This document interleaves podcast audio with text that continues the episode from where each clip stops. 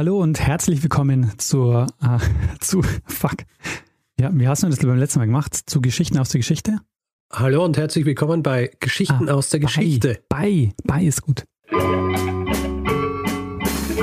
Lernen ein bisschen Geschichte. Lernen ein bisschen Geschichte, dann werden Sie sehen, der Reporter, wie das sich damals entwickelt hat. Wie das sich damals entwickelt hat. Hallo und herzlich willkommen bei Geschichten aus der Geschichte. Mein Name ist Daniel. Und mein Name ist Richard. Ja, und wir sind zwei Historiker und wir erzählen uns Woche für Woche eine Geschichte aus der Geschichte. Das heißt, der eine erzählt dem anderen immer eine Geschichte und derjenige, der die Geschichte erzählt, bekommt, äh, weiß nicht, worum es geht. Richtig. Und äh, Richard, wir sind bei Folge 272 angelangt, wenn ich mich nicht genau. verzählt habe. So ist es. 272. Gag 272. Oder GAG 272. Richtig. ähm, ja. Ähm, ja, also das ist ja dann doch was, woran man sich erst noch ein bisschen gewöhnen muss, würde ich sagen. Also ich habe mich noch nicht so dran gewöhnt. Ich sage immer noch ab und zu den alten Namen. Ja. Und das neue, äh, das alte Kürzel. Aber neues Kürzel GAG 200, also jetzt 272. Und weil wir gerade dabei sind, darüber zu sprechen, neuer Name etc. Wir haben ja letzte Woche unseren neuen Namen verlautbart, der im Grunde der alte Name ist, ohne unseren ursprünglichen ersten Teil des Namens. Ja. Und ähm, ja, Feedback war eigentlich äh, durchwegs gut, würde ich sagen. Also viele, viele finden den Namen zwar nicht so mh, hm, pointiert vielleicht, mit den ursprünglichen, aber ich glaube, das ist eine Gewöhnungssache. Ja. Also jedem schon dran gewöhnt. Äh, es ist jetzt halt schwierig, schwieriger Leuten zu sagen, wie, wie unser Podcast heißt. Aber ich sage einfach, ja, sucht einfach, sucht einfach nach Geschichte-Podcast, dann findet es uns schon. ist, auch, ist auch eine Lösung. Ich meine, unsere neue URL geschichte.fm kürzer und prägnanter kann es eigentlich kaum sein. Das stimmt allerdings. Und Feedback auch, wir haben wahnsinnig viel Unterstützungsangebote auch gekriegt. Zum Beispiel einige äh, Grafikerinnen und Grafiker haben uns Logos geschickt zum Beispiel haben sich schon dran gemacht, nachdem sie gesehen haben, dass wir einen neuen Namen haben. Äh, vielen Dank hierfür. Wir haben bisher noch nicht die Zeit gehabt, uns bei allen äh, rückzumelden, die uns geschrieben haben. Werden wir in den nächsten Wochen machen, wenn sich ähm, hier so alles wieder ein bisschen gelegt hat und wir wieder zurückkehren können zu, zu ähm, dem, was wir grundsätzlich hier machen, nämlich Geschichten erzählen und dann haben wir auch wieder ein bisschen mehr Zeit, um um, um solche Sachen zu beantworten. Genau, weil wir haben jetzt hier im Hintergrund so noch ein bisschen ein paar Sachen zu tun gehabt, äh, um diese Umstellung auch äh, komplett ja. zu vollführen. Ja, vollziehen. Also es zu, voll, komplett zu vollziehen. Und wir haben ja letzte Woche auch angekündigt, dass wir mit äh, Werbung starten. Und das ist hier die erste Folge, in der es eine Werbung zu hören gibt. Und hier der Hinweis, wenn ihr keine Werbung hören wollt, gibt es die Möglichkeit, auch weiterhin diesen Podcast werbefrei zu hören. Nämlich, wir haben jetzt bei Steady einen Account eingerichtet. Da könnt ihr für 4 Euro im Monat äh, einen Feed klicken, wo ihr die Folgen hört, die dann eben ohne Werbung sind. Findet ihr unter steadyhq.com slash geschichtefm. Und äh, den Link packen wir aber natürlich auch in die Shownotes äh, dieser Folge und äh, eigentlich auch wahrscheinlich in die Shownotes aller weiteren Folgen. Ja, sehr gut. Dann, ähm, äh, Daniel, frag mich. Ja. Ähm, Richard, weißt du noch, worüber wir letzte Woche gesprochen haben? Ja, wir haben letzte Woche über Caroline Neuber gesprochen und den Streit, den sie ausfechten musste, und zwar den Hanswurst-Streit. Da fiel zum Beispiel auch das großartige Wort Hanswurst-Jade. Sehr gut.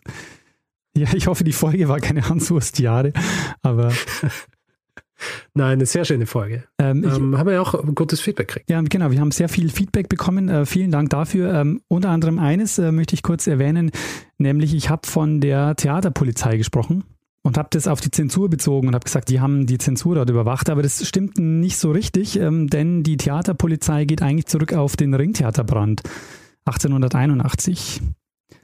Denn äh, nach diesem Theaterbrand wurden die größeren Theater eben verpflichtet dazu, dass in jeder Vorstellung ein Sicherheitsbeamter teilnimmt und der dann eben im Brandfall auch die äh, notwendigen Maßnahmen treffen kann. Verstehe. Und äh, dieses Feedback hat mir jemand geschrieben, nämlich Michael, der selbst Polizist war oder ist und eben auch einige Male deshalb äh, im Burgtheater auch zu Vorstellungen gekommen ist. Genau, äh, so viel Feedback von meiner Seite, Richard. Ähm, hast du noch irgendwas, was dir am Herzen liegt?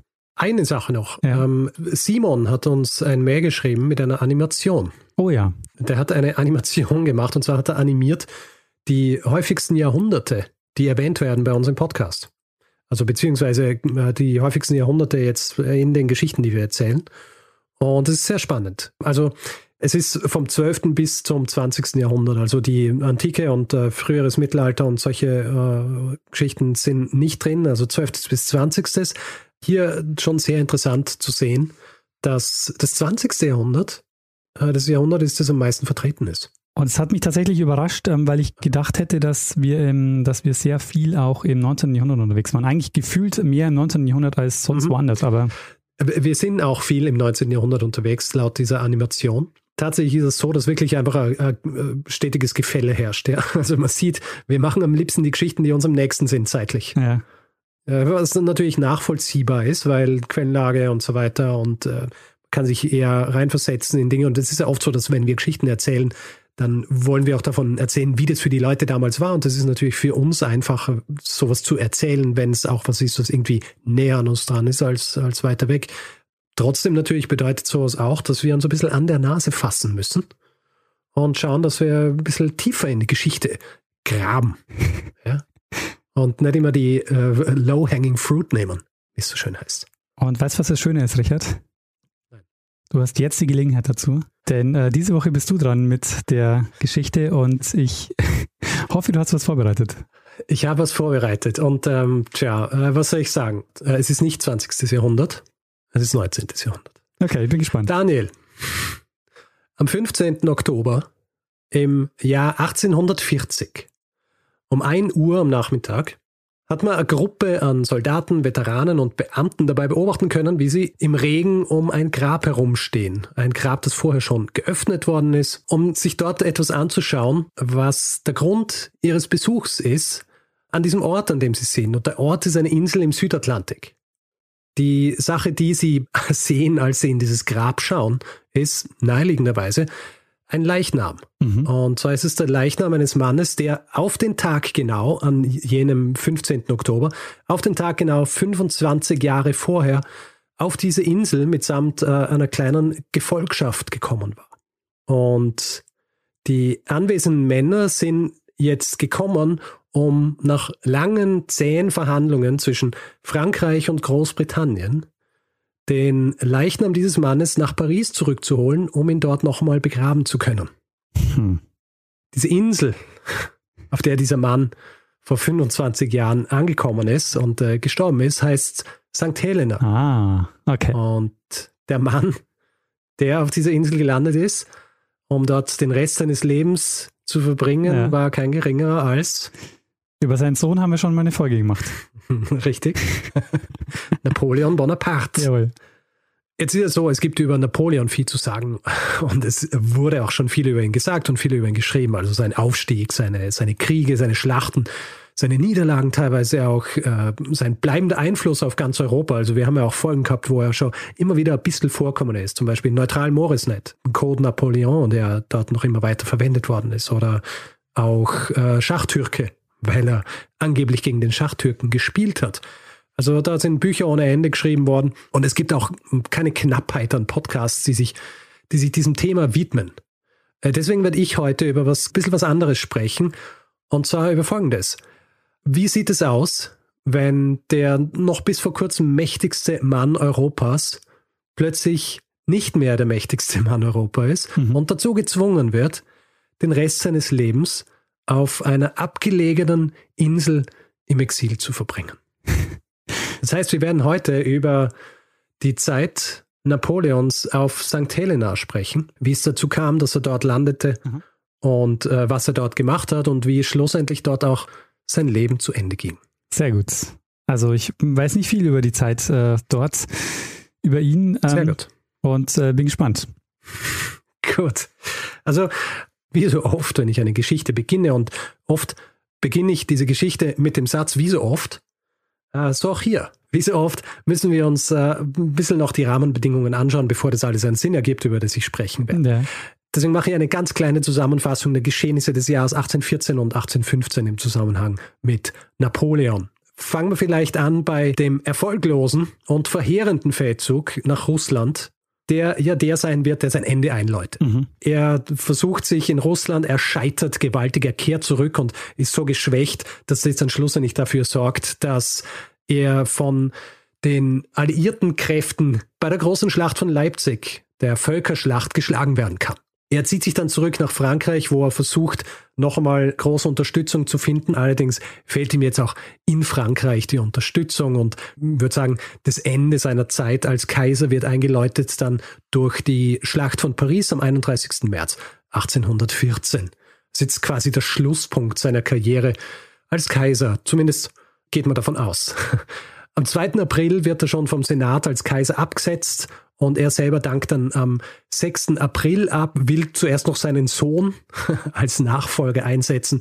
Davon will aber niemand was hören und schließlich wird er am 12. April oder beziehungsweise schließlich wird er dann dazu gezwungen, am 12. April bedingungslos abzudanken. Und das Einzige, was ihm hier dann noch bleibt, ist sein Kaisertitel, der wird ihm gelassen und ein neuer Wohnsitz. Und der neue Wohnsitz ist auch eine Insel, allerdings ist es die Insel Elba. Und die Insel Elba ist im Mittelmeer gehört zur Toskana und ist, wie soll ich sagen, es ist ein ziemliches Paradies eigentlich, ja. Und äh, Napoleon ist jetzt auf dieser Insel und ist so ein bisschen der Herrscher auch dieser Insel, ja. Er, ist, er verwaltet jetzt diese Insel dort. Ähm, er reformiert auch einiges dort, weil es ist immer ein bisschen fad. Also du weißt eh, wenn äh, jemand, der äh, gerade noch die letzten 15 Jahre damit verbracht hat, Europa aufzumischen, äh, dann auf einer kleinen Insel ist, die aus 10.000 Leuten besteht, dann wird ihm fad. Und es kommen ihm dort auch einige Dinge zu Ohren. Also er hört, dass die Situation in Frankreich unter dem neu eingesetzten Bourbonenkönig Ludwig dem 18. eher unzufriedenstellend ist. Außerdem kommen ihm auch Gerüchte zu Ohren, dass er eventuell vielleicht sogar ermordet werden soll oder zumindest aus Europa entfernt werden soll. Ja, also dass die anderen Mächte sich denken, ja, vielleicht ist es sinnvoller, wenn er, äh, wenn er nicht auf Elba bleibt, sondern ein bisschen weiter wegkommt.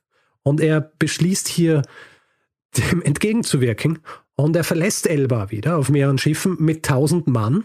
Und damit beginnt die sogenannte Herrschaft der 100 Tage, die eigentlich 110 Tage dauert. Aber es ist ja oft so, dass hier solche Rundenzahlen lieber verwendet werden. Also grundsätzlich ist es so, er, er landet in Frankreich und anfangs ist der Zuspruch nicht wahnsinnig groß, aber nachdem dann einige Teile der Armee der französischen zu ihm überlaufen, äh, ist es so ein bisschen Schneeballeffekt und er kann sich wieder ein großes Heer aufbauen.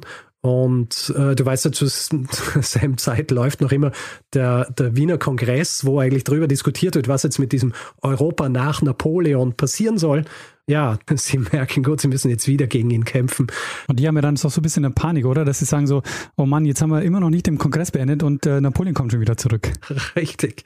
Aber schlussendlich ist es so, diese Herrschaft der 100 Tage, die geht auch zu Ende und zwar geht sie zu Ende im Zuge einer Schlacht, die wir alle kennen. Und zwar eine Schlacht in der Nähe eines kleinen belgischen Ortes namens Waterloo. Da hast du auch schon mal eine Folge gemacht. Ähm, ich habe mal eine Folge gemacht über die Schlacht bei Waterloo. Ich glaube, es war sogar die dritte Folge oder so. Kann es sein? Ja. Zweite, dritte. Wo jemand ein Bein über verloren hat. genau, über den Fuß eines, ähm, eines Offiziers, der unter Wellington gekämpft hat und ein Bein verloren hat. Habe jetzt gar nicht nachgeschaut, was es ist, aber ich glaube, ein Königreich für ein Bein oder so habe ich es genannt. Egal. Auf jeden Fall die Schlacht bei Waterloo und wie wir heutzutage ja schon wissen, nachdem es dieses geflügelte Wort gibt, äh, sein persönliches Waterloo erfahren. äh, es ist eine große Niederlage für Napoleon.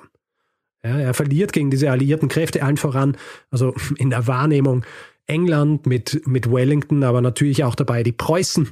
Niederlande sind auch dabei und andere. Und äh, sie können quasi das zweite Aufbäumen des Napoleon hiermit beenden. Und hier beginnt jetzt auch die eigentliche Geschichte, die ich erzähle.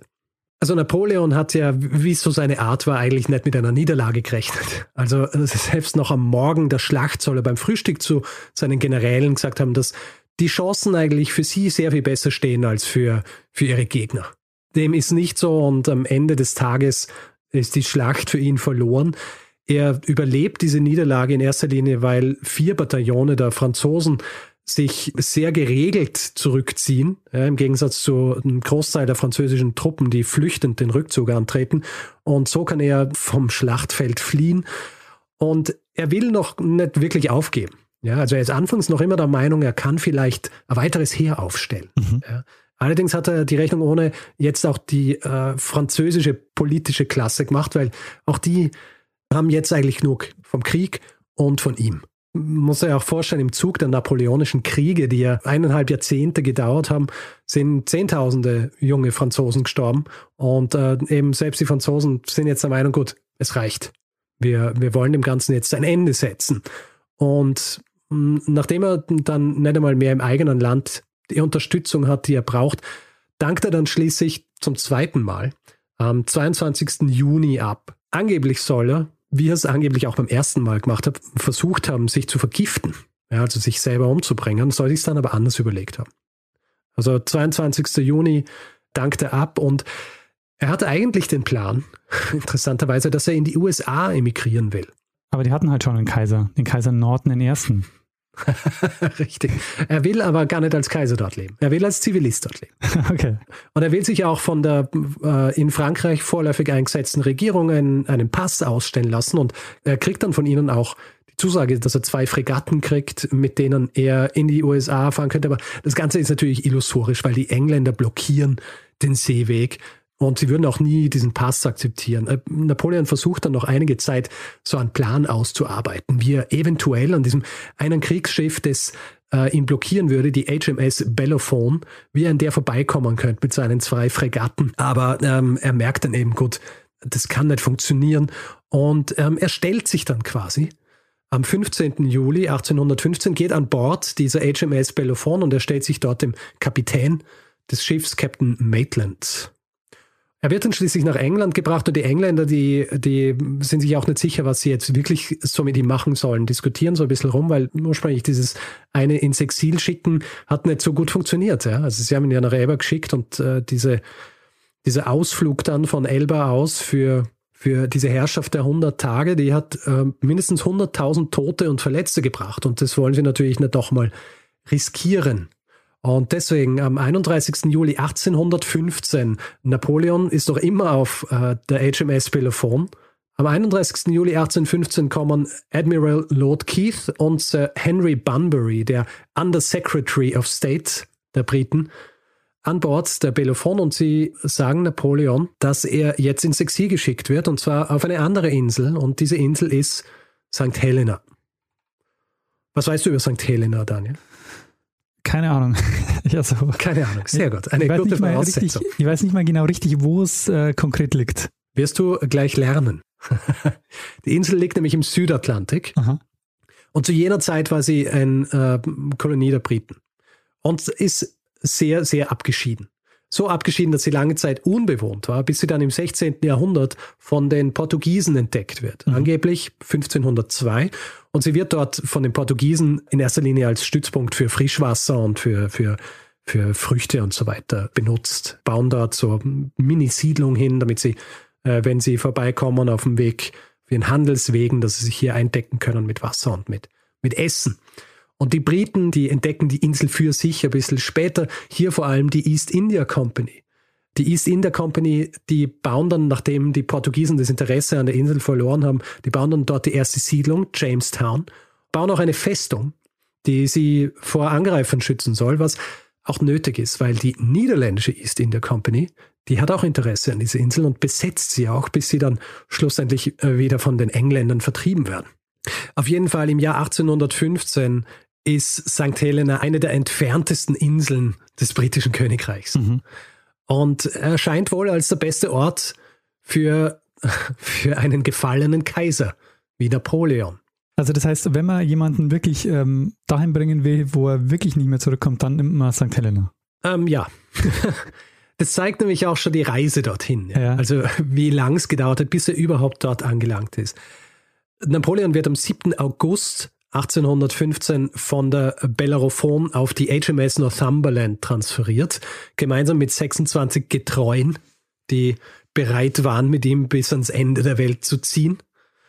Und die Reise dauert bis zum 14. Oktober. Helena, St. Helena ist 4400 Meilen entfernt. Und wenn du jetzt wissen willst, wie abgelegen diese Insel wirklich ist, sie ist wirklich mitten im Nirgendwo. Also sie ist 1150 Meilen von Angola entfernt, sie ist 2000 Meilen von Brasilien entfernt, sie ist 700 Meilen von der nächsten Insel entfernt, Ascension Island. Also diese Insel, wenn du mal dort bist, da kommst du eigentlich nicht mehr weg. Ja. Napoleon merkt das auch, als sie ankommen. Äh, es ist so, er weigert sich. naja, als sie ankommen, er merkt, okay, gut, taugt ihm nicht so. Er weigert sich anfangs von Bord zu gehen. Als er durch sein Fernglas schaut und diese schroffen Vulkanfelsen der Insel sieht, soll er zu einem seiner Getreuen gesagt haben, es ist kein schöner Ort. Und erst am 17. Oktober, also ein paar Tage nachdem sie schon ankommen sind, entschließt er sich dann von Bord zu gehen, aber auch äh, so am Abend beziehungsweise in der Nacht, um äh, sein, sein neues äh, Gefängnis zu betreten. Mhm. Er wird dann zuerst kurz an den zukünftigen Ort seiner Gefangenschaft gebracht, Longwood House, das ursprünglich der Sitz des Gouverneurs war. Dieses Haus ist aber noch nicht fertig hergerichtet für ihn, was auch damit zu tun hat, dass diese Insel so weit weg ist, weil es ewig gedauert hat, bis, bis Nachricht zu dieser Insel gelangt ist, dass Napoleon kommen wird. Deswegen kommt er zuerst einmal in einem Bungalow unter namens The Briars und also The Briars Cottage und dieses Haus gehört einem Offizier der East India Company, der dort mit seiner Familie wohnt, ein gewisser William Balcombe. Und dort verbringt Napoleon also die ersten Wochen seiner Zeit auf St. Helena und laut seiner eigenen Aussagen ist es die glücklichste Zeit, die er auf St. Helena verbracht hat. Die Familie dieses Offiziers der East India Company ist sehr höflich und er freundet sich auch mit der Tochter der Familie an, einer gewissen Betsy, die 13 Jahre alt ist zu jener Zeit. Sie spricht ein bisschen Französisch, nicht wahnsinnig gut, aber gut genug, dass Napoleon sich mit ihr unterhalten kann. Und es gibt eine ganz lustige Anekdote hier. Da merkst du dann halt auch, was für eine Art Konversation ist, die sie hier so führen. Er prüft sie nämlich, was die Hauptstädte der Welt angeht. Also, sie sollen die Hauptstädte unterschiedlicher Länder sagen. Und als er sie nach der Hauptstadt Russlands fragt, äh, sagt sie jetzt St. Petersburg, vorher Moskau. Und er dreht sich daraufhin abrupt zu ihr um und fragt sie, und wer hat es abgebrannt?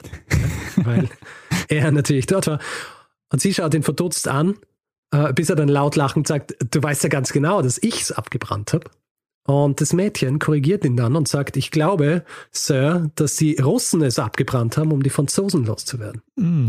Was dann äh, Napoleon wieder zum Lachen bringt und ähm, ja. Ist dieser Dialog verbürgt, Richard? Dieser Dialog ist verbürgt. Das habe ich äh, aus einer ähm, vertrauenswürdigen Quelle. ja. äh, ich werde nachher hier noch auf meine, auf meine Literatur eingehen, die ich verwendet habe. Mhm. Jedenfalls diese Zeit in Briars äh, Cottage, die seine schönste Zeit ist auf der Insel, die geht zu Ende, denn am 10. Dezember 1815 zieht er dann schließlich ein in Longwood House. Jetzt ist es so, Jamestown, also die große Siedlung auf St. Helena, das ist ein sehr angenehmes, sehr gemäßigtes Klima dort. Ja. Also überhaupt auf der Insel angenehmes Klima dort, wo man wohnt, außer man wohnt in Longwood House, weil Longwood House ist so hoch gelegen, dass 300 Tage im Jahr ist es einfach von einer dicken Wolkenschicht umgeben. Hm. Im Gegensatz zu Briar Cottage ist es ein unangenehmer Ort für ihn, weil es ist immer feucht. Ähm, so feucht, dass zum Beispiel die Bäume, die rundherum stehen, die sind so bewachsen mit Flechten. Der Garten ist im Grunde gar kein richtiger Garten. Aber weil es die Residenz des Gouverneurs war, beziehungsweise für den, für den Gouverneur gebaut worden ist, ist es groß genug, um ihn und seine Entourage auch äh, beherbergen zu können. Es gibt ein Billardzimmer, es gibt ein Wohnzimmer, es gibt ein Esszimmer, es gibt eine Bibliothek und es gibt auch Zimmer für die Bediensteten. Alles in allem zwar keine Fünf-Sterne-Unterkunft, aber wahrscheinlich schon das äh, luxuriöseste Gefängnis zu jener Zeit. Mhm. Also er war wahrscheinlich der am angenehmsten untergebrachte Gefangene zu jener Zeit. Äh, was ich noch nicht gesagt habe, das ganze Haus ist auch so, so ein bisschen voller Tiere. also Termiten und Ratten, okay, ja. Moskitos, Küchenschaben und solche Dinge. Aber damit hat er halt leben müssen. Napoleon zieht jetzt in diesem Haus ein und ich habe ja schon gesagt, also keine Fünf-Sterne-Unterkunft, aber er hat alles, was er braucht. Er hat seine Bibliothek und er kann Billard spielen und Leute unterhalten etc. Das heißt, eigentlich geht es ihm die äh, ersten paar Monate ganz gut, bis dann der 14. April 1816 kommt. Und am 14. April 1816 kommt ein neuer Gouverneur auf die Insel, äh, ein gewisser Hudson Lowe. Dieser Hudson Lowe übernimmt das Amt von Colonel Mark Wilkes und dieser Colonel Mark Wilkes, der war ein sehr angenehmer und freundlicher Zeitgenosse. Lowe ist nichts von alledem. Lowe ist ein, ein kriegserfahrener Offizier, war bei vielen Schlachten dabei, war auch bei vielen Niederlagen Napoleons dabei, war selbst am Schlachtfeld und er ist vor allem auch sehr streng und er ist sehr, sehr besessen von Regeln und, und Regulierungen. Und bei ihrem ersten Treffen ist alles noch nicht so schlimm. Napoleon, großzügigerweise, schenkt ihm beim ersten Treffen eine goldene Uhr. Aber das ist so ein bisschen der, der Höchstpunkt ihrer Beziehung. Danach verschlechtert sich's. Okay. Natürlich wird Lowe von den Unterstützern später, also von den Unterstützern Napoleons später als ein, ein grausamer Sadist dargestellt, ein, ein, so ein ignoranter, grausamer Sadist, was er nicht war. Allerdings, was er war, was ihm auch vorgeworfen wird, war, dass er taktlos war und arrogant und kleingeistig. Was interessanterweise auch was ist, was bestätigt wird durch Briten, vor allem hier von einem der berühmtesten Briten überhaupt, nämlich Wellington. Mhm. Ich zitiere ihn hier mal. Er war ein dummer Mann, er wusste nichts von der Welt und so wie alle Männer, die nichts von der Welt wissen, war er misstrauisch und eifersüchtig. Also finde ich grundsätzlich eher einen interessanten Satz, um überhaupt Leute zu beschreiben. ja. Auf jeden Fall, Low macht Napoleon das Leben recht schnell, recht schwer, vor allem auch was kleine Dinge angeht. Ja. Ähm, er beschwert sich zum Beispiel darüber, dass in Longwood House zu viel Feuerholz verbraucht wird. Er verbietet auch den Umgang Betsys, also der, der 13-jährigen Tochter des äh, Offiziers, wo Napoleon gewohnt hat, verbietet den Umgang Betsys mit Napoleon. Er erlaubt Napoleon auch nicht, dass man ihm Geschichtsbücher schickt. Und das finde ich auch sehr kleinlich. Er erlaubt ihm auch nicht, dass das Klavier, das in Longwood House steht, gestimmt wird. Also er hat dieses ungestimmte Klavier in diesem Haus stehen. Könnte man stimmen, aber Lau sagt nein. Das ist natürlich grausam. Also, weil das ist schon ein bisschen sadistisch. Ja, also, ja, der könnte sagen so, okay, und es muss einmal, ähm, einmal am Tag eine Stunde gespielt werden. könnte, ja. Ähm, es ist jetzt auch nicht so, dass Napoleon hier ganz unschuldig ist. Er macht auch ein bisschen mit bei diesen Spielchen. Zum Beispiel, um sich die Zeit zu vertreiben, arbeitet er im Garten. Er baut zum Beispiel mit, mit äh, Mitgliedern seiner Entourage, baut er einen Teich.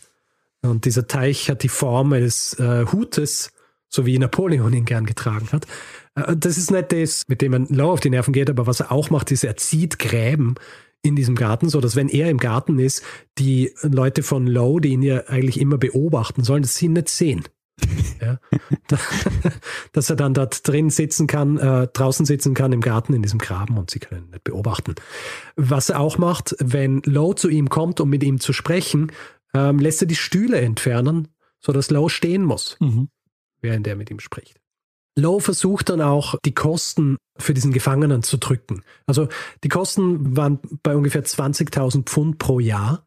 Und er will sie auf 12.000 Pfund reduzieren und er protestiert dann zum Beispiel gegen die hohe Qualität der Butter, die Napoleon verspeist und versucht so über diese Dinge die, die, die Kosten zu drücken, was nicht so richtig funktioniert hat. Äh, es gibt nämlich Aufzeichnungen aus dem Jahr 1816, also aus den letzten drei Monaten des Jahres 1816, wo 3700 Flaschen Wein nach Longwood House gebracht worden sind. Was, 3700? 3700. Puh, mit wie vielen Leuten hat er da gelebt? Naja, ungefähr 30. Hm. Das geht eh. Da trinkst du nichts anderes dort. Kannst du nicht, kannst du nicht einfach Wasser trinken. Aber eine Flasche Wein, das geht. ja. Eine Flasche Wein am Tag, wenn du Franzose im 19. Jahrhundert bist. Das stimmt. Also das heißt normalerweise nach dem Frühstück schon. Intus.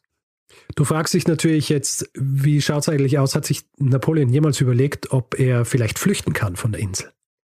Ja, also ähm, er hat sich wahrscheinlich überlegt, dass er irgendwie mal flüchten könnte, oder? Also angeblich war es so, dass seine Entourage einige Pläne entworfen hat, äh, wie er flüchten kann. Es hat einen Versuch Napoleons gegeben, aber das ist mehr so ein Scherzversuch gewesen, weil er hatte ausreiten dürfen und äh, hat aber immer so in der Nähe dieses Longwood Houses bleiben müssen. Und eines Tages reitet er dann plötzlich äh, weg von, also er wurde immer begleitet von einem britischen Offizier, der eben drauf geschaut hat, dass er nicht irgendwo hinreitet, wo er nicht hinreiten darf.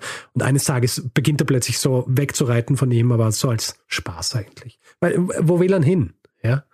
Also, es, reicht ja nicht, dass er von Longwood House entkommen kann, dann ist er noch immer auf dieser Insel, die, wie ich da vorhin gesagt habe, tausende Meilen von, von irgendwas entfernt ist. Selbst diese Insel, die nächst ist, die 700 Meilen entfernt ist, Ascension Islands dort, war ein britischer Stützpunkt. das heißt, selbst wenn er es dorthin geschafft hätte, hätte ihm das nichts gebracht. Also Ausbruch ist nicht wahnsinnig sinnvoll, beziehungsweise Flucht von der Insel. Napoleon verbringt fünfeinhalb Jahre auf St. Helena und heutzutage ist zwar wieder aufgebaut, Longwood House war zwischendurch wieder so ein, also ein Verfall. Mittlerweile ist wieder aufgebaut und ist so Art Museum. Aber bis auf Longwood House ist nur eine Sache übrig geblieben von seiner Zeit auf St. Helena und das sind seine Memoiren. Er beginnt nämlich im Jahr 1816 seine, seine Memoiren zu diktieren. Mhm. Manchmal bis zu zwölf Stunden am Tag. Mhm. Und seine Routine an so einem Tag war folgende. Er steht um 6 Uhr auf, dann äh, trinkt er Tee oder Kaffee oder Tee und Kaffee, dann wäscht er sich, dann rasiert er sich und dann kriegt er einmal eine Ganzkörpermassage. Dann gibt es Mittagessen um 10, dann diktiert er einmal seine Memoiren, dann nimmt er ein Bad und äh, er hat sehr gern gebadet und er hat sehr gern sehr lang gebadet. Also diese, diese Bäder, die er nimmt, dauern dann zwischen einer oder drei Stunden. okay. Ja. Und am frühen Abend empfängt er dann Gäste, dann gibt es Abendessen und während dem Abendessen unterhält er eben seine Entourage. Danach langweilt er sie, indem er ihnen vorliest. Unter anderem Voltaire und Homer aus der Bibel liest er auch vor. Und er liest auch aus was vor, das wir schon einmal in, dieser, in diesem Podcast besprochen haben, nämlich aus Ossian. Ah, ja. Das ja eines seiner Lieblingswerke war. Kennen wir aus Episode 50. Da habe ich drüber gesprochen, über dieses Werk damit ihm selber nicht langweilig wird, gibt er auch ständig Leuten Interviews. Also wenn Leute auf die Insel kommen, können sie ihn besuchen und sie können mit ihm reden. Mhm. Allerdings ab Oktober 1816 gibt es dann schon recht starke Anzeichen, dass sich seine Gesundheit massivst verschlechtert. Was einerseits damit zu tun hat, dass seine Beziehungen zu Lowe, seine schlechten Beziehungen zu Lowe dazu geführt haben, dass er weniger ausgeritten ist. Andererseits isst er auch grundsätzlich recht wenig Gemüse und wenig Früchte und auch Medizin, die ihm verschrieben wird, die isst er oder die nimmt er nicht so ein, wie er sie einnehmen sollte, so regelmäßig. Äh, das Einzige, was er weiterhin macht, ist, er nimmt seine Bäder, aber er nimmt sie immer noch länger. Im Laufe der Zeit sind ja Napoleon viele unterschiedliche Krankheiten zugeschrieben worden. Also du kennst ja diese, diese Diskussion, um was bedeutet es, dass er seine Hand immer so drin gehabt hat in, äh, in seiner Jacke etc. hat es vielleicht bedeutet, dass er da schon irgendwie einen Krebs oder sonst was gehabt hat. Mhm. Grundsätzlich war es so, Großteil der Krankheiten, die ihm zugeschrieben worden sind, die, die hat er nie gehabt. Aber im Jahr 1818 wird dann klar, dass er sehr krank ist. Er hat äh, chronisch geschwollene Beine, er hat ständig Kopfweh, er hat Übelkeit, er hat kaum Appetit, er schwitzt viel, er hat Herzrasen, Schmerzen in der rechten Seite und äh, schwere Verstopfung. Hm. Und obwohl es erst 1820 diagnostiziert wird, zeigt sich schon Mitte des Jahres 1818, dass er an jener Krankheit leidet, an der er dann auch im Jahr 1821 sterben wird, und zwar Magenkrebs. Hm, mhm. Und Lowe, der Gouverneur, der nicht viel für Napoleon übrig hat, weigert sich auch lang, die Schwere dieser Krankheit zu akzeptieren. Äh, nicht, weil er nicht einsehen will, dass dieser große Mann jetzt sterben wird, sondern er hält ihn einfach für einen Hypochonder. Okay. Und noch im April 1821 lässt er sich von einem britischen Arzt, der Napoleon untersucht hat, davon überzeugen, dass dieses Fieber, das der Leibarzt Napoleons festgestellt hat, erfunden sei. Sagt, ja, das stimmt nicht. Aber am 26. April 1821 erbricht dann Napoleon schon Blut äh, am nächsten Tag dann eine andere dunkle, kaffeefarbene Flüssigkeit, so dass er am 3. Mai von Abbé Ange Paul Vinali das letzte Sakrament kriegt. Und am Samstag, den 5. Mai 1821, dann 51-jährig um 17.49 Uhr stirbt. Er wird dann auf der Insel mit allen militärischen Ehren an einem Ort namens Torbets Spring, das äh, Meile von Longwood House entfernt ist, begraben. Mhm. Und äh, weil sich Lowe und die Entourage Napoleons nicht einig werden, was jetzt auf dem Grab stehen soll. Also Lowe will nicht, dass nur Napoleon draufsteht, ist ihm zu kaiserlich. Und die Entourage weigert sich, dass nur Napoleon Bonaparte draufsteht. Wird einfach nichts aufs Grab geschrieben. Okay. Ja, also dieser, äh, dieser Stein ist einfach leer. Und hier kommen wir jetzt zum Schluss meiner Geschichte, an den Anfang meiner Geschichte Mhm. zurück, nämlich das Jahr 1840. Im Jahr 1840 wird dann nämlich eben dieser Leichnam, der dort in Torbit Spring begraben ist, exhumiert. Er wird nach Paris gebracht, wo er dann noch einmal, und zwar am 2. Dezember, begraben wird, bei einem riesigen Begräbnis. 2. Dezember ist unter anderem auch Jahrestag der Krönung gewesen, äh, also der Kaiserkrönung. Und äh, der Tag war zwar ein eisiger, aber trotzdem säumern bis zu eine Million Franzosen äh, die Straßen Paris, als dann diese Kutsche mit dem Leichnam vorbeifährt äh, zu seiner jetzt wirklich letzten Ruhestätte. Zu seinem Tod noch was. Ja. Ähm, äh, du weißt ja wahrscheinlich, dass es viele Theorien gibt, äh, an was er tatsächlich gestorben ist, Nee, oder? Nein? nee. Gut, also grundsätzlich ist es so, es wird direkt nach seinem Tod eine Autopsie durchgeführt äh, von seinem Leibarzt dort und die bestätigt auch, dass er, an, dass er an Magenkrebs gestorben ist, also der so fortgeschritten war, dass im Grunde der ganze Magen befallen war und dass es auch Metastasen gegeben hat in die, ähm, in die Lymphknoten und so weiter.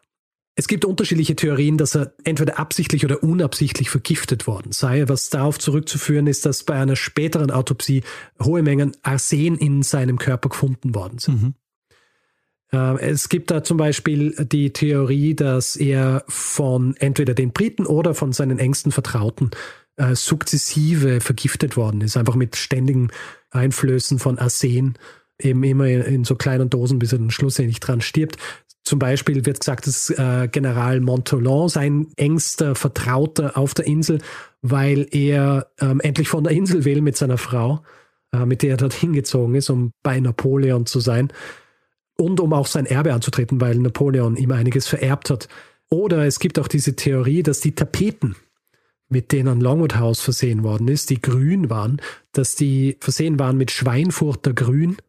Und Schweinfurter Grün war zwar sehr schillernd und äh, sehr lebendige Farbe, aber war auch hochgiftig.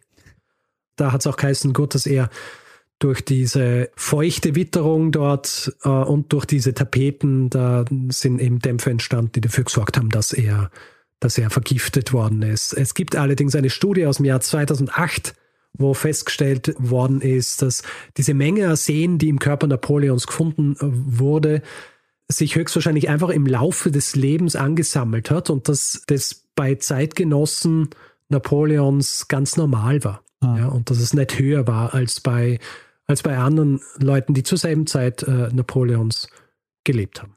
Ja gut, Daniel, und ähm, das ist meine Geschichte über die letzten Jahre Napoleons, eines Mannes, der beinahe Jahrzehnte Europa in Atem hielt und kontrollierte und dann schlussendlich auf einer entlegenen Insel im Südatlantik sein Ende fand. Äh, ja, sehr spannend, Richard. Also das ist ja wieder ähm, so eine Geschichte, wo man, wo man auf der einen Seite ähm, eine, so, so eine Persönlichkeit hat, über die man äh, viel weiß, über die ja viel publiziert wird, aber ähm, wo man dann letztendlich, also ich zum Beispiel aus, von seinen letzten ähm, Jahren auf St. Helena nur wusste, okay, er ist auf St. Helena, Hm. aber ähm, Ja. so, dass er da Das ist ja auch, äh, es ist ja auch immer nur so ein bisschen eine Fußnote dann. ja, genau, ja. Also, weil die großen Dinge sind vorbei. Sein Einfluss ist ja weg und so weiter. Da interessiert sich niemanden wirklich mehr, was jetzt noch passiert. Ich meine, Elba war noch interessant, weil nach Elba passierte natürlich dann die Herrschaft der 100 Tage etc. Aber Helena, St. Helena ist halt gut. Da ist sie jetzt im Exil und grundsätzlich, mir geht es zumindest so, wenn äh, immer wenn ich davon höre, dass Leute ins Exil geschickt worden sind, ich mache mir dann wenig Gedanken darüber, was das jetzt bedeutet, Ja, im genau, Exil ja. zu sein. ja. Ich meine, es, äh, wir haben es hin und wieder schon gehört, was es bedeutet, im Exil zu sein. Ich glaube, ich kann mich erinnern, in der Folge über Agrippina war es ja auch so, dass Agrippina ins Exil geschickt worden ist auf eine Insel vor Rom, was ähm, zwar ein Gefängnis für sie war, aber es war auch wie quasi Urlaub in einer Villa auf einer Insel in Italien. also auch nicht so, was man sich so unter einem, einem grauenhaften Exil vorstellt. Und äh, deswegen existiert jetzt diese Folge hier. Sehr schön. Ich finde es auch interessant, dass sie wirklich den so entlegensten Ort überhaupt genommen haben. Und auch dort, ähm, äh, was ich jetzt auch interessant fand, ähm, offenbar ähm, hat ja dann England für diesen äh, Aufenthalt gezahlt. Ja, natürlich. Du musst ja zahlen für deinen, für deinen Gefangenen. Hm. Ähm, gut, noch zu meiner Literatur. Es gibt eine sehr gute Napoleon-Biografie, die relativ neu ist. Von Andrew Roberts. Warte mal, ich weiß, wie sie heißt. Napoleon. Fast. Napoleon the Great. Ah, the Great. Ich hätte gedacht, aber Napoleon Bonaparte. Napoleon the Great. Okay. Und es gibt ein Buch, das sich dezidiert mit seiner Zeit auf St. Helena auseinandersetzt, von einem gewissen Brian Unwin. Das heißt Terrible Exile. Mhm. Und äh, ja, diese beiden Bücher haben, äh, sind, sind sehr schön ausführlich. Habe mich äh, großzügigst bedient bei beiden, vor allem bei äh, Andrew Roberts. Und diese Andrew Roberts äh, Biografie ist wirklich sehr ausführlich, aber auch sehr, sehr lesbar. Andererseits natürlich auch so eine sehr, sehr dichte Biografie. Meine Mutter ist sehr interessiert an äh, Napoleon und der habe ich diese Napoleon-Biografie geschenkt vor einigen Jahren und äh, wir sprechen immer drüber, wie weit fortgeschritten wir sind in dieser Biografie, was das Lesen angeht, weil es halt eine ist, du liest einen Teil und dann hast so viele Informationen und dann fällt da wieder das Buch auf, äh, auf, dem, auf dem Leib und dann schlafst du ein und so weiter. Ja. Und ähm, so geht es uns beiden mit diesem Ding. Aber es ist, äh, ist wirklich sehr ausführlich und äh, sehr, sehr lesbar auch und hat eben auch sehr interessante Informationen zu seiner Zeit auf St. Helena. Mhm. Ja, also mein Lieblingsteil, glaube ich, ist der, mir vorzustellen, wie er Gräben im, äh, in seinem Garten gräbt ja. und da wie in so einem ja. Ich stelle mir das vor, dass er so in so einer Art Schützengraben dann in seinem Garten sitzt und, äh, und den, den Leuten seinen Bewachern aus dem Weg gehen will. Richtig. Also es ist so, diese Bewacher von Lowe, die haben so ein Häuschen gehabt bei Longwood House, wo sie immer drin gesessen sind und äh, geschaut haben, was, äh, ob eh alles passt. Und er hat ja nicht nur Gräben gezogen in seinem Garten, sondern er hat auch im Billardzimmer hat er ein Loch in die Wand gestoßen, damit er sie beobachten kann in diesem Häuschen. Ähm, ja, er war, war, auch ein bisschen kindisch, muss man sagen. naja, aber dabei, ich meine, wenn man sich vorstellt, dieser Ort, wenn es dann 300 Tage im Jahr einfach nur ähm, grau war und feucht, schon ja. ein bisschen traurig. Tja. Sonst musst du halt überlegen, bevor du äh, Diktator wirst und ganz Europa einnimmst. Willst du sowas? Willst du so enden? Naja, hm. Also es sind auch ganz andere Leute so geendet, die ähm, vorher nicht Diktatoren waren. Naja. Gut, Daniel, hast du noch Fragen zu meiner Geschichte? Ähm, also Hinweisgeberin war also deine Mutter oder du selber? Ähm, war ich selber. Ich weiß gar nicht, wie ich drauf gekommen bin, dass ich was über, über St. Helena und Napoleon mache. Aber ja, ich Irgendwann war es soweit. Ich habe schon eine Idee, wie es so dazu gekommen ist. Okay. Ähm, du hast es ja jetzt vorbereitet, während Österreich quasi in einem äh, Lockdown war mit Ausgangssperren. Ja. Und vermutlich hast du dir gedacht, ähm, du willst jetzt eine Geschichte machen, wo jemand auch von seinem Ort nicht weg kann. Hm, interessant.